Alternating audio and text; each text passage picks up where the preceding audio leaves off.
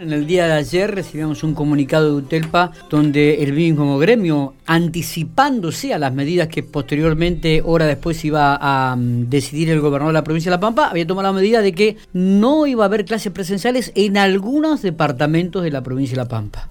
Posteriormente el gobernador determinó que no hay clases presenciales en toda la geografía provincial. A raíz de este tema es que estamos en diálogo con Lili López, que es la secretaria general de UTELPA, gremio que nuclea la mayoría de los docentes y que le agradecemos mucho por este, atendernos, a pesar de que no nos tiene agendado, nos atiende igual. Hola Lili, buen día. Hola, buen día, ¿cómo están ustedes? ¿Cómo está ahí Pico y la zona? ¿Cómo están? Está frío, Poder ¿eh? salir. Hace frío. Está frío, está frío.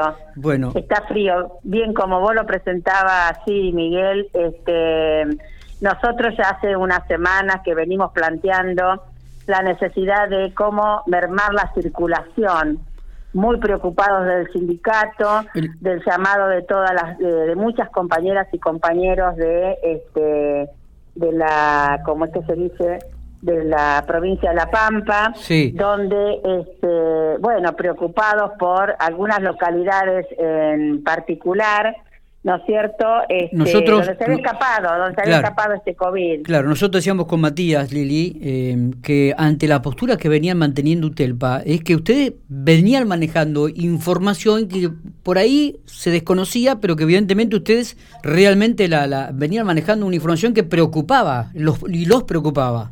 Muchísimo como ustedes lo saben y como es de opinión pública, nosotros somos un, un sindicato muy serio y muy responsable. Cada vez que nos acercamos, vamos con propuestas al Ministerio de Educación. Jamás salimos a lo tonto y a lo loco con medidas y sin este, fundamentar por qué estamos pidiendo tal cosa o tal otra.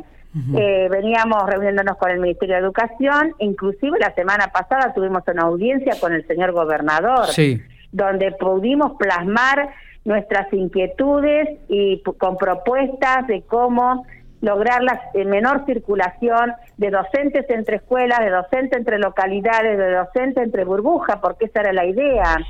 Bueno, siempre se nos respondía que había un control sanitario muy importante, que había un monitoreo por parte del Ministerio de Salud, que el Ministerio de Educación con el Ministerio de Salud venían trabajando en forma conjunta, que nosotros no dudamos de eso, no dudamos para nada y creemos que sí, que es cierto que estaba ese monitoreo. Y que sí, se necesitaba de este un cierre en alguna localidad de escuelas porque se corría el riesgo, no se iba a dudar y se iba a llevar adelante. Lo que se agilizó en esta última semana, el disparate este del COVID en Luis, en Castex, aparece Colonia Varón, aparece 25 de mayo, Santa Isabel y por supuesto Pico y Santa Rosa, Santa Rosa Tuay, que este, están, están siempre, ¿no es cierto?, en la punta de la lista cuando uno mira los números, cómo cierran todas las noches y este, son los números oficiales que cada vez nos preocupaba más.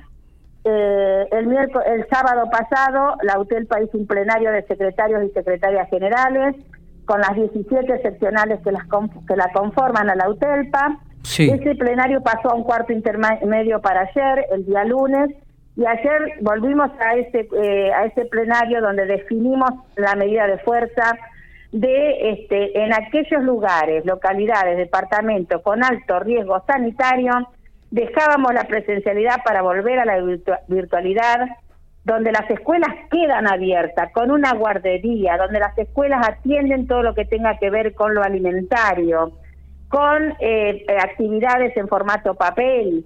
O sea, hay un estudiante que vive cerca de su escuela y no tiene conectividad y necesita de ir a la misma para trabajar, esa escuela, además, vos sabés porque sos docente, Miguel, la escuela no solamente da respuesta pedagógica, sino que la escuela también da respuestas sociales. Totalmente. Totalmente. Y más en un contexto como este que estamos viviendo tan delicado, tan delicado, nosotros debíamos seguir pregonando por todo aquello que tiene que ver y el trabajo terrible, arduo que hace la escuela, ¿no es cierto?, en, en, momentos tan complejos como este que estamos viviendo. Nosotros hablábamos acá hoy también. en juego, sí. acá está en juego la salud, acá está en juego la vida.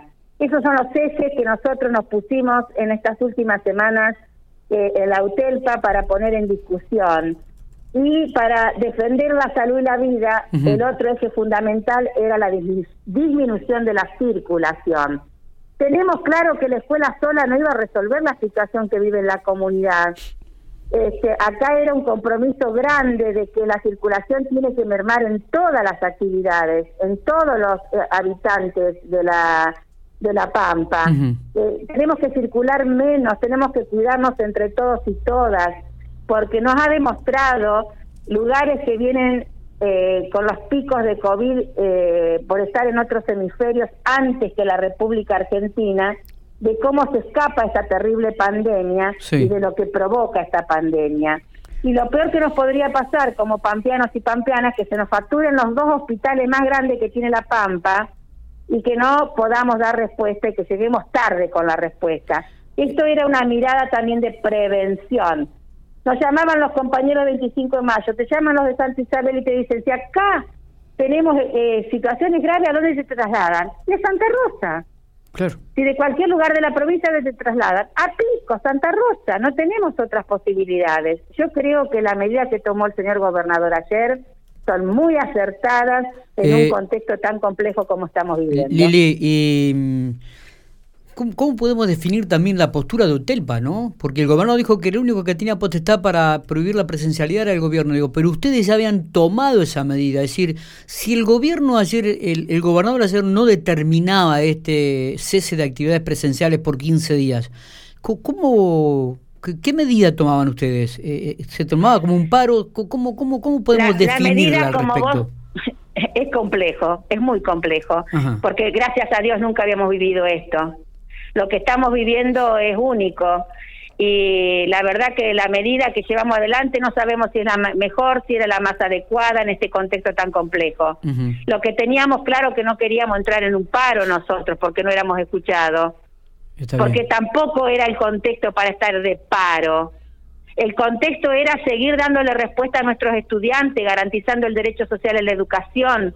Como escuela llegando en todo sentido a nuestros estudiantes y a nuestra comunidad educativa. ¿Se entiende esto? Totalmente. Entonces, la UTELPA decía no a la presencialidad para cuidarnos entre todos, todas, pero vamos a seguir por formato virtual, formato papel, llegando de alguna forma a la comunidad educativa. Y llevarle y trasladarle eh, a un mensaje a todos los papás, a las familias, a la comunidad educativa, que la escuela pública en los momentos más tristes de la historia de Argentina siempre hemos estado presentes, siempre. Como institución hemos dado respuesta y no la vamos a dejar de dar en este contexto.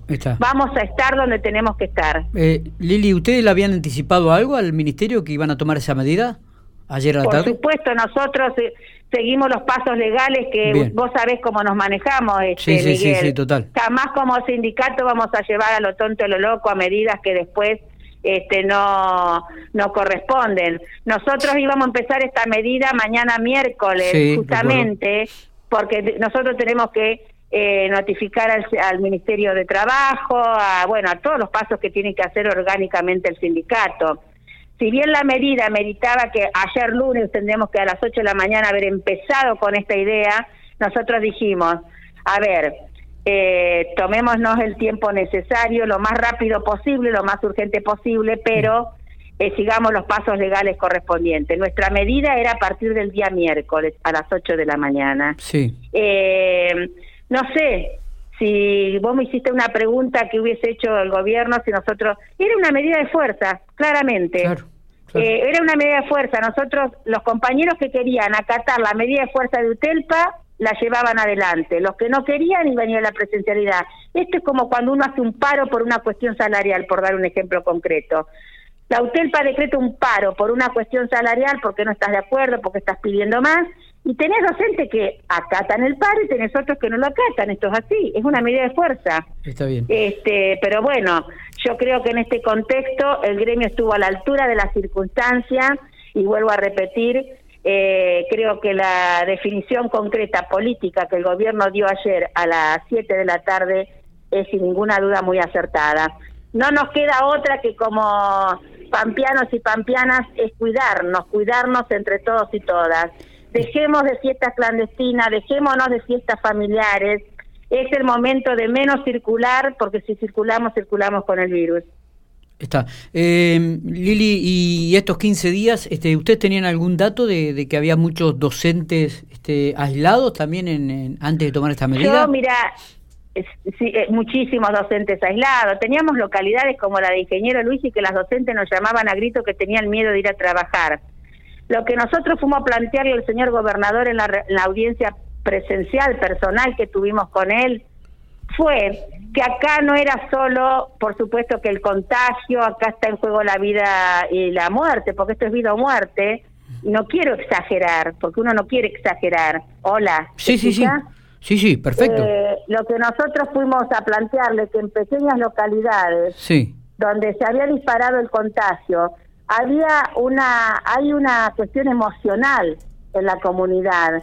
Hay un impacto de miedo, está choqueada la población porque se le está muriendo el vecino, el conocido de toda la vida, el, el, abuelo o, los, o algún papá de alguno de nuestros los estudiantes que tenés adentro de la escuela. En el GIL número 15 de Luis hubo hay, hay cuatro maestras con COVID y un portero. O sea, que no es que estamos exagerando.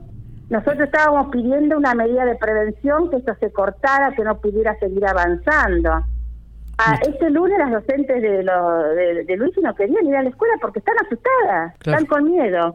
Y los papás de Luigi, el 80%, me atrevo a decir, no mandaron los pibes esta semana a la escuela.